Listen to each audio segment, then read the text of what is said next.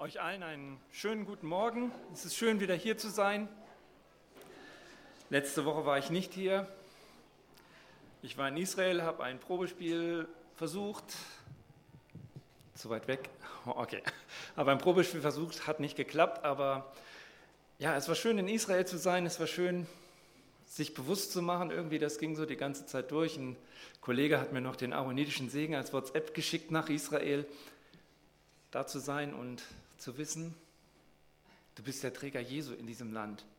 Du musst nichts tragen, du musst nichts sein, du bist Botschafter, einfach weil du da bist und weil Jesus in dir wohnt. Das war sehr schön.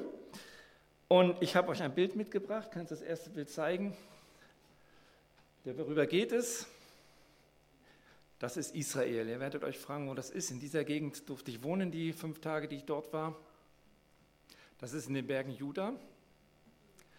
Und was das Besondere an, dem, an diesem Tal ist, erstens hat David da irgendwo seine Schafe gehütet, als er hier noch Hirte war, hat mit Löwen gekämpft und was wir alles so wissen von ihm. Aber dieses Tal ist ein besonderes Tal, weil in diesem Tal die Archäologen herausgefunden haben, dass er in diesem Tal mit Goliath gekämpft hat. Wo er Goliath besiegt hat. Auf der anderen Seite, also hier, wo ich jetzt stehe, so ungefähr, wenn man das sieht, da ist der Hügel, wo die Soldaten ihm wohl zugeguckt haben sollen. Durch dieses Tal bin ich jeden Tag gefahren, bin dann auch ausgestiegen, habe das Foto gemacht. Das war schon irgendwie bewegend. Ich wusste ja schon, dass ich über einen Psalm Davids spreche. Und wir haben ja heute auch schon einen Psalm von David gehört. David, der Mann Gottes, hat ja viel erlebt.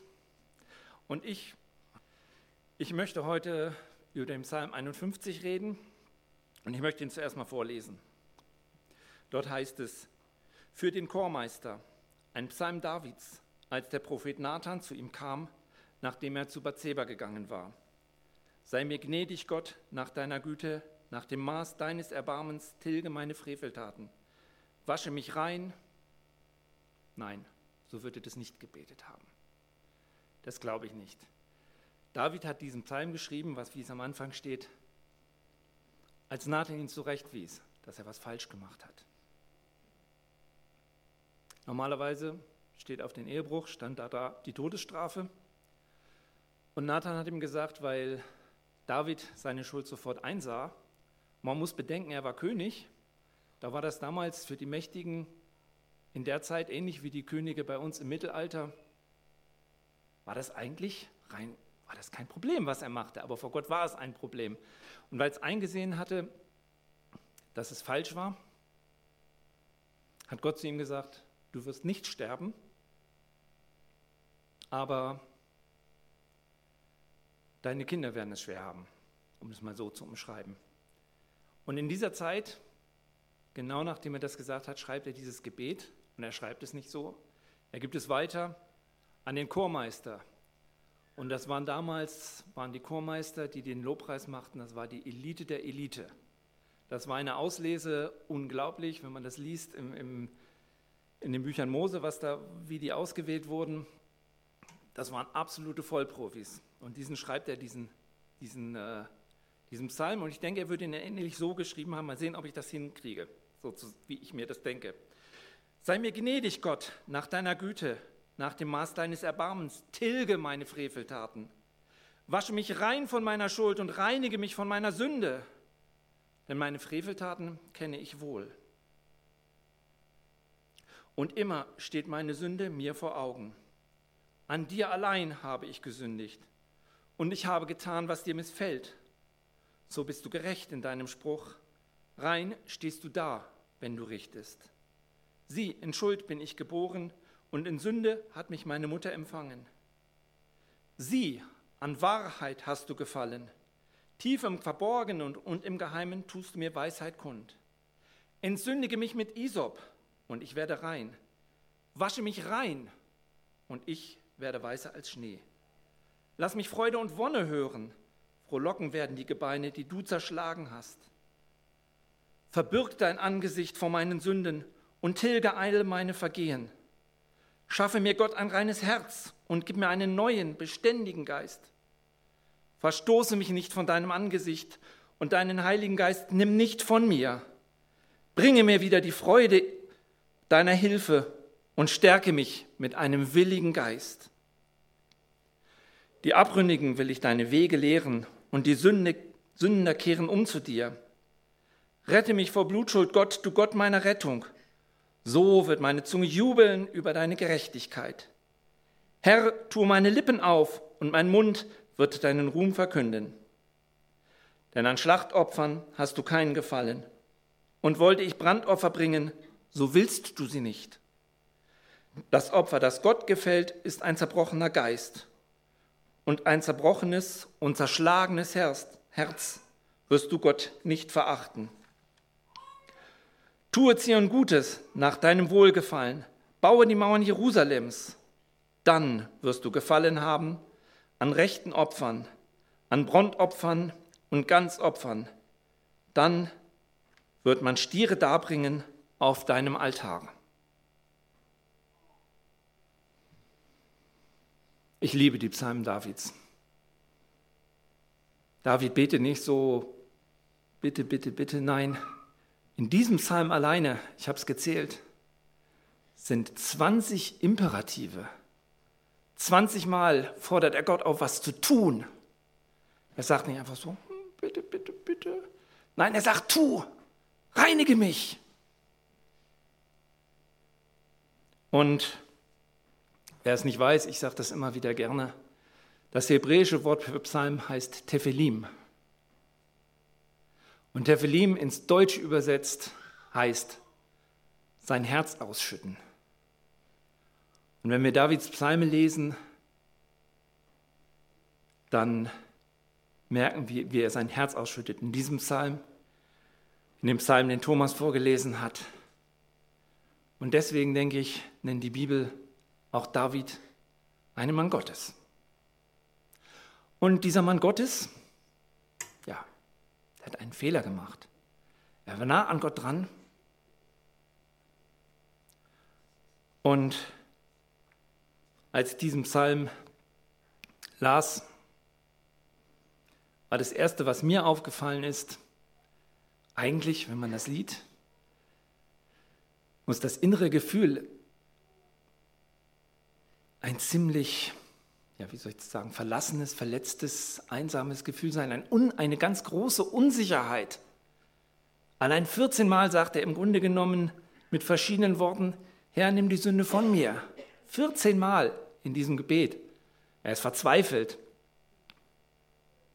Der große Mann Gottes, der viel mit Gott erlebt hat, der ja, Goliath bekämpft hat, der Löwen mit Löwen gekämpft hat, ich meine, er hatte keine Gewehre, die gab es damals noch nicht. Äh, der vor der Bundeslade unbekleidet getanzt hat, der viel erlebt hat mit Gott. Und hier diese Unsicherheit, diese Verzweiflung. Er nimm meine Schuld von mir.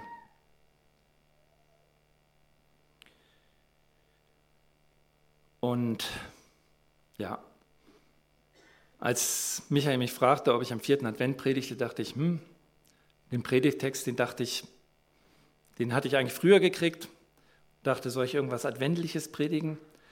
Und es blieb aber bei dem Psalm und ja, der Psalm ist eigentlich ein Adventspsalm. David lebte in der Zeit des Adventes. Jesus war noch nicht geboren. Er wusste, Jesus wird, der Messias wird irgendwann kommen aber er war noch nicht geboren. Und ich denke, so kann man diesen Psalm auch betrachten. Und ich weiß nicht, wie es euch geht, aber solche verzweifelten Gebete, ich kenne sie. Ich kenne sie. Und als ich über diesen Psalm nachdachte, gerade vor Weihnachten, vor der Geburt des Messias, wo die Hirten und Könige zu ihm als Erste kamen. Interessanterweise war auch David ein Hirt und ein König.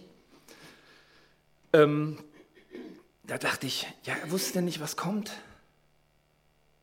Er ahnte es, er wusste es nicht. Aber wir, wir leben heute nach der Geburt Jesu.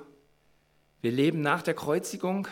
Wir leben nach Ostern. Wir leben nach Himmelfahrt. Wir leben nach der Zeit wo Jesus am Kreuz sagte, es ist vollbracht. Wo Jesus durch seinen Tod den Weg zu Gott wieder freigemacht hat. Und ich glaube, der David, der so eine enge Beziehung zu Gott hatte, der würde heute anders beten. Der würde heute anders beten. Er würde Fehler machen, er würde Schuld auf sich laden, wie jeder Mensch das tut, wie wir das leider tun. Und vielleicht wäre ihm das Gleiche passiert, aber ich glaube, er würde anders beten. Und ich habe mir heute gedacht, ich vergleiche mal die Verse, die in diesem Psalm stehen, Vers für Vers und stelle einen Vers aus dem Neuen Testament dagegen. Ruhm und Susi wissen da bestimmt noch eine ganze Menge mehr Verse, als ich gefunden habe und die Liste ist also nicht vollständig. Aber ich dachte mir, was will Jesus uns sagen? Denn Jesus ist ja das fleischgewordene Wort. Jesus ist ja das, was was letztendlich zählt. Und ich fange an mit dem Vers 3. Da kannst du die erste Folie, genau. Da heißt es im, im Psalm, sei mir gnädig Gott, nach deiner Güte, nach dem Maß deines Erbarmens, tilge meine Freveltaten. Dann gibt es in Römer 3, 24 den Vers, gerecht gemacht werden sie ohne Verdienst, aus seiner Gnade, durch die Erlösung die in Jesus Christus ist. Nochmal, David wusste das nicht. David ahnte das in seinem Herzen. David hatte Sehnsucht nach Gott, wie wir das im Psalm 84 war, glaube ich, gehört haben, dass ihm das Sein in den Vorhöfen Jesu, äh, in den Vorhöfen des Tempels einfach das Wichtigste war. David hatte Sehnsucht nach Gott. Und wenn David diese Antwort gehört hätte, gerecht gemacht werden sie, ohne Verdienst aus seiner Gnade, durch die Erlösung, die in Christus ist, dann würde er vielleicht gebetet haben, Vater,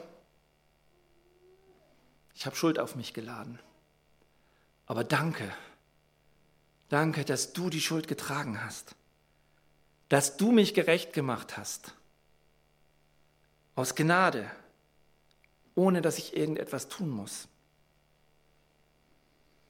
Vers 4, wasche mich rein von meiner Schuld und reinige mich von meiner Sünde.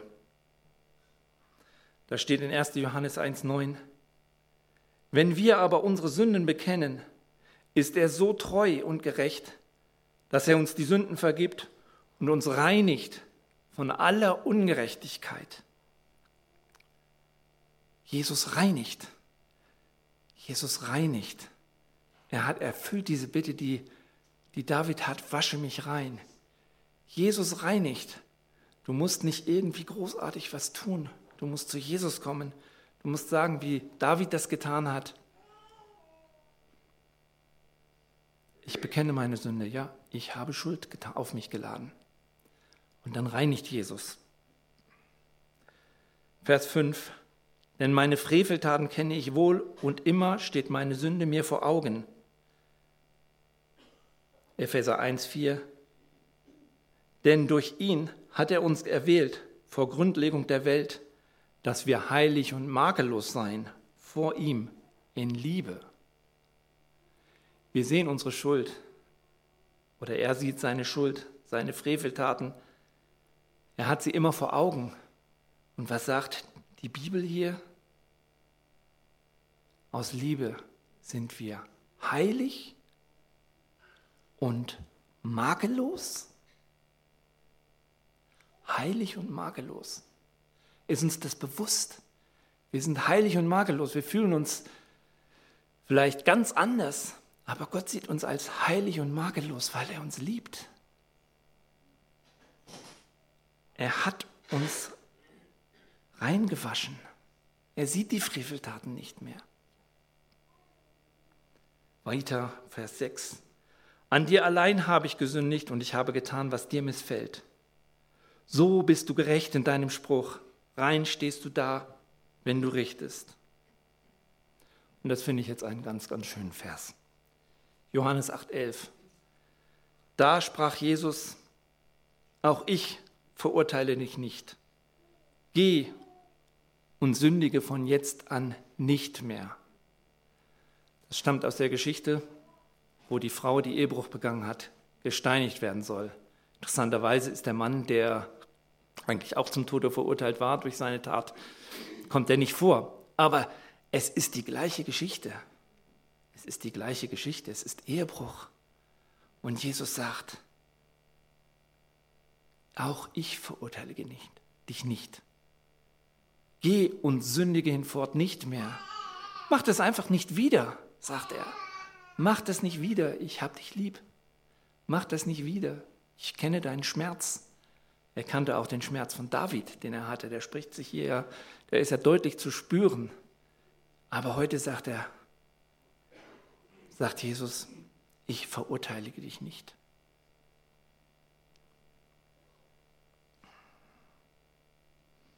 Vers 8, Sie an Wahrheit hast du gefallen, tief im Verborgenen und im Geheimen tust du mir Weisheit kund. Vers 8, äh, Kolosser 2, 3, Christus, in dem alle Schätze der Weisheit und Erkenntnis verborgen sind. Das ist, Ende, das, ist das Ende eines Verses davor, aber in Christus sind alle Schätze der Weisheit und Erkenntnis verborgen. Wenn wir uns an Jesus Christus wenden, dann bekommen wir die Weisheit, die wir zum Leben brauchen. Durch Jesus unterrichtet uns Gott. Und es ist eigentlich wirklich so einfach. Komm zu Jesus, komm zu Gott. Und du wirst wissen, wo du lang gehst. Es wird nicht immer leicht sein. Und du wirst bestimmt keinen fehlerlosen Weg gehen, aber Gott wird dich immer wieder auf den richtigen Weg zurückbringen, weil er die Weisheit ist, die du brauchst, um dein Leben gelingen zu lassen. Vers 9. Entsündige mich mit Isop und ich werde rein, wasche mich und ich werde weißer als Schnee. Darauf steht die Antwort in 1. Petrus 2,24. Er selbst hat unsere Sünden getragen am eigenen Leib ans Holz hinauf, damit wir den Sünden absterben und der Gerechtigkeit leben. Durch seine Striemen wurdet ihr geheilt. David will rein werden, weißer werden. Er wusste nicht, dass es Karfreitag und Ostern gibt. Wir wissen das, wir leben nach Karfreitag und Ostern. Wenn wir so etwas beten wie David, dann dürfen wir auch die Antwort wissen. Jesus hat unsere Sünden getragen. Jesus ist derjenige, der für unsere Schuld vor Gott steht, der unsere Strafe auf sich nimmt. Das, was David passierte, dass er nicht sterben musste, aber dass seine Familie gestraft wurde, diese Strafe hat Jesus am Kreuz auf sich genommen, die Strafe, die wir verdient haben. Lass mich Freude und Wonne hören, frohlocken werden die Gebeine, die du zerschlagen hast. David kannte ja die Freude. Er hat es ja erlebt in den Zeiten davor. Er hat ja viel mit Gott erlebt, Höhen und Tiefen, aber die Freude kannte er.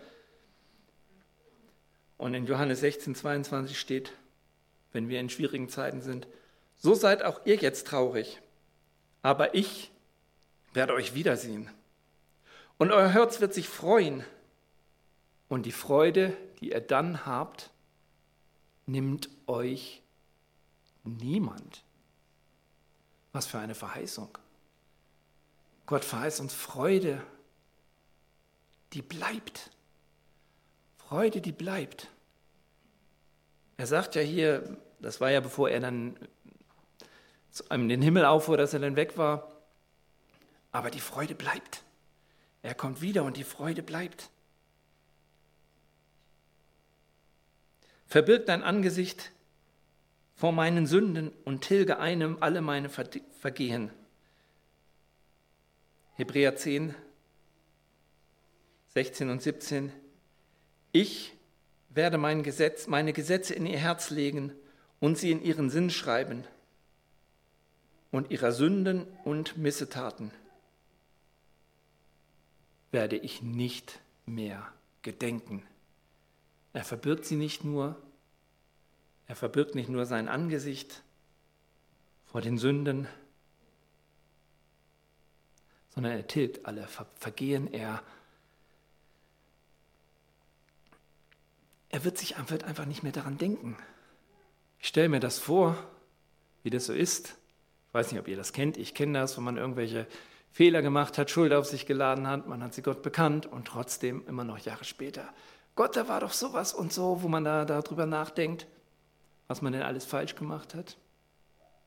Und Gott sagt, wovon redest du? Wovon redest du? Ich weiß nicht, wovon du redest, weil er nicht mehr an diese Sünden gedenkt, wenn wir sie bekannt haben. Gott will, dass wir ohne Lasten durchs Leben, durchs Leben gehen, ohne Altlasten. Vers 12. Schaffe mir Gott ein reines Herz und gib mir einen neuen beständigen Geist. Ich weiß nicht, wie oft dieser Vers auch in unseren Kreisen von verschiedenen Leuten gebetet wird. Aber eigentlich ist das in der heutigen Zeit falsch. Weil 2. Korinther 5, 17 steht, wenn also jemand in Christus ist, dann ist das neue Schöpfung. Das Alte ist vergangen, siehe, Neues ist geworden. Gott hat uns schon ein neues Herz gegeben. Wir müssen einfach begreifen in unserem Innersten, dass alles vollbracht ist, dass Jesus am Kreuz gestorben ist. Wir leben nicht mehr wie David im Advent, der ein reines Herz und einen neuen beständigen Geist haben will. Diesen Geist, dieses neue Herz haben wir bekommen, wenn wir Jesus als unseren Herrn angenommen haben. Dann ist er für unser altes Herz gestorben er ist für unsere Schuld gestorben. Er hat alle Strafe auf sich genommen. Wir haben ein neues Herz. Und wenn wir das begreifen, dass Gott uns zu einem neuen Menschen gemacht hat, dann können wir anders leben. Dann können wir anders leben. Und ich bin mir sicher, da wird in den nächsten Wochen, wenn es um die Identität geht, einiges drüber gesagt werden. Ich kann euch nur Mut machen, Kommt zu den Gottesdiensten, nehmt das mit. Ich habe bei Feiercamp jetzt so eine geniale Zeit, die ganze Zeit, wo es auch darum geht. Und ich habe da viel gelernt. Eigentlich vieles, was mir so unbewusst die ganze Zeit war, wo ich mit dem Glaubensleben in manchen Punkten eigentlich nicht so richtig klar kam, weil ich sagte, das kann es doch nicht sein. Ich hatte immer das Gefühl, das Leben mit Jesus muss einfach sein, das, das Konstrukt ist einfach. Und es ist wirklich so einfach. Er hat ein neues Herz gegeben. Wir müssen das begreifen. Er hat uns ein neues Herz gegeben. Wir sind frei gemacht. Und deswegen verstoße mich nicht von deinem Angesicht und deinen Heiligen Geist nimm nicht von mir. Was muss das für eine Verzweiflung sein? Ein Mensch, der den Heiligen Geist kennt, hat Angst, dass ihm der Geist von dir genommen wird. Und da kommt dann der ganz berühmte, bekannte Vers aus Matthäus 28, 20. Und seid gewiss, ich bin alle Tage bis an, bei euch, bis an der Weltende. Jesus ist bei uns. Das hört nicht mehr auf. Wir können tun und machen, was wir wollen. Es hört nicht mehr auf. Jesus ist bei uns. Er nimmt den Heiligen Geist nicht mehr von uns. Das hat er das hat er beschlossen, als er ans Kreuz ging und sagte, nein, es ist alles vollbracht. Die Trennung ist beendet. Die Trennung von Gott ist beendet. Durch mein Opfer am Kreuz habt ihr wieder Zugang zu mir. Und den letzten Vers dieses ersten Teils des Psalmes, bringe mir wieder die Freude deiner Hilfe und stärke mich mit einem willigen Geist. Das sagt dann Johann, er sagt Jesus in Johannes 15, 11. Das habe ich euch gesagt, damit meine Freude in euch sei und eure Freude vollkommen werde. Ich finde, es ist ein starker Satz. Jesus möchte, dass unsere Freude vollkommen wird. Vollkommen. Wir sollen ein Leben in Freude haben. Und das ist nicht wie die Freude, die vielleicht manche gestern hatten, als Auer gewonnen hat. um wieder ein Fußballbeispiel zu nehmen, wo die Leute aber jubeln über eine eigentlich nebensächliche Sache. Aber die Freude,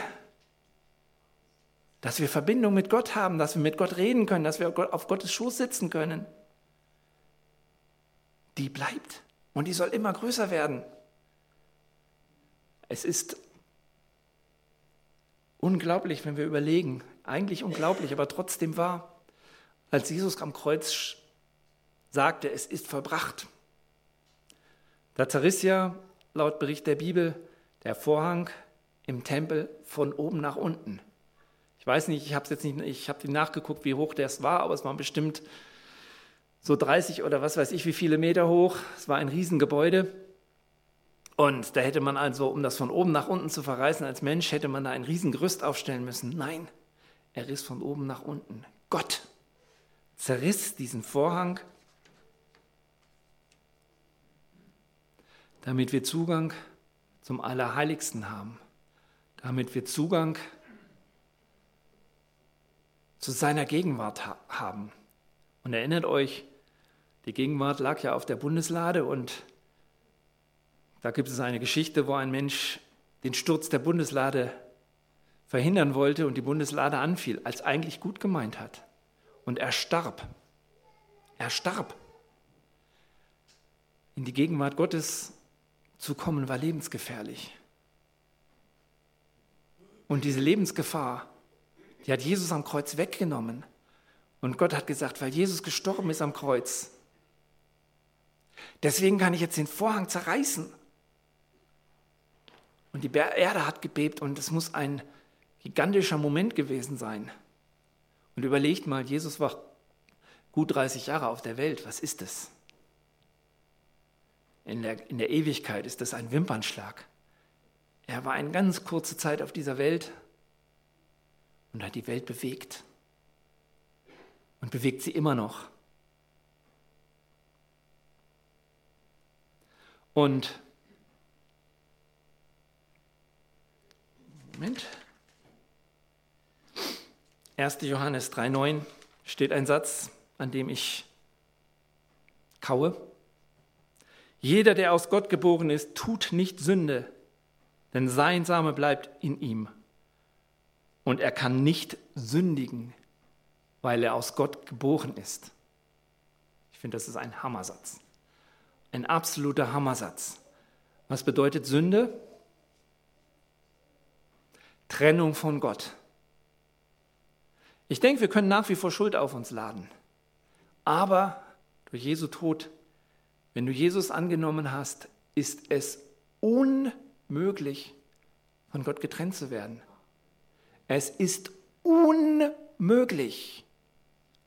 Nochmal, es ist wirklich unmöglich, von Gott getrennt zu werden.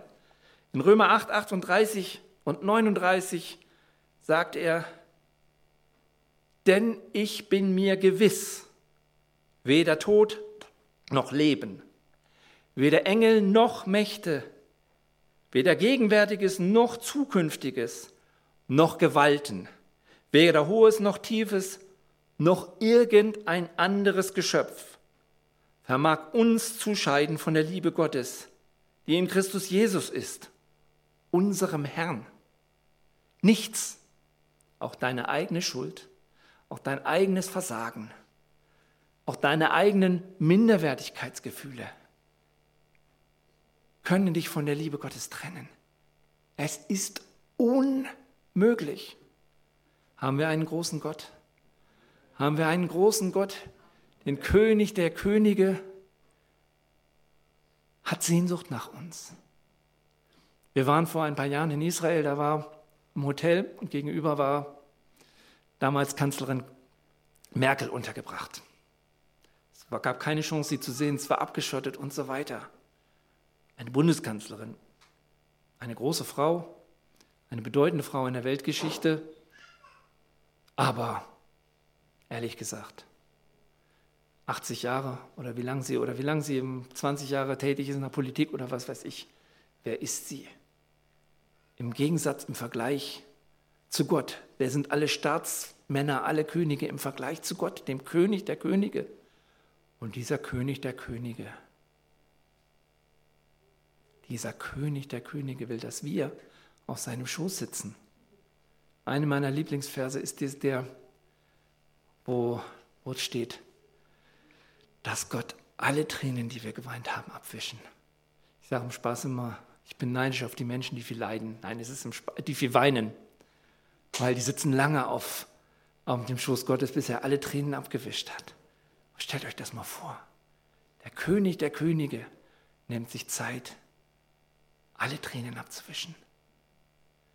Der König der Könige sagt, nichts kann mich scheiden von dir. Nichts. Es ist unmöglich. Und in diesem Sinne, denke ich, sollten wir Weihnachten feiern. Uns erinnern, dass Jesus als Messias auf die Welt kam. Dass als er auf die Welt kam, er schon wusste, er wird am Kreuz sterben. Er wird die Strafe auf sich nehmen. Die Strafe liegt auf ihm, sagt die Bibel. Die Strafe liegt auf ihm. Die Strafe, die wir verdient hätten, liegt auf ihm. Er nimmt sie freiwillig, er nahm sie freiwillig auf uns. Und so glaube ich, dass David, wenn er heute leben würde, nicht mehr verzweifelt wäre. Er wäre sich seiner Schuld bewusst. Und ich glaube, er würde zu, zu Jesus rennen, zu Gott rennen und sagen, Vater, ich habe was getan, was nicht richtig war. Es tut mir leid. Und dann wird Gott sagen, ja David, schön, dass du kommst. Ich halte dich so gern in meinem Arm. Ich weiß, dass du was falsch gemacht hast. Das passiert. Aber ich weiß, du willst es nicht wieder tun. Leb also weiter. Und sündige nicht mehr, wie Jesus das zu der jungen Frau gesagt hat. Und David würde sagen, danke Vater, danke, dass ich immer zu dir kommen darf, danke, dass du durch deinen Heiligen Geist zu mir sprichst. Danke, dass ich dich loben und preisen darf, danke, dass ich von dir erzählen darf, dass ich erzählen darf, wie groß du bist, Jesus und dass du keinen verstößt, der zerbrochen ist, sondern dass du es liebst, weil wenn die Menschen, die zerbrochen sind, zu dir kommen. Und falls jemand hier ist, der ja, zu Jesus kommen will, der sagt, ich will dieses Weihnachten, das Weihnachtsfest mit dem König der Könige feiern, dann kann er nach dem Gottesdienst gerne zu mir kommen. Ich bete gern mit ihm oder auch andere beten. Jesus ist auf die Welt gekommen, damit wir heil werden. Amen.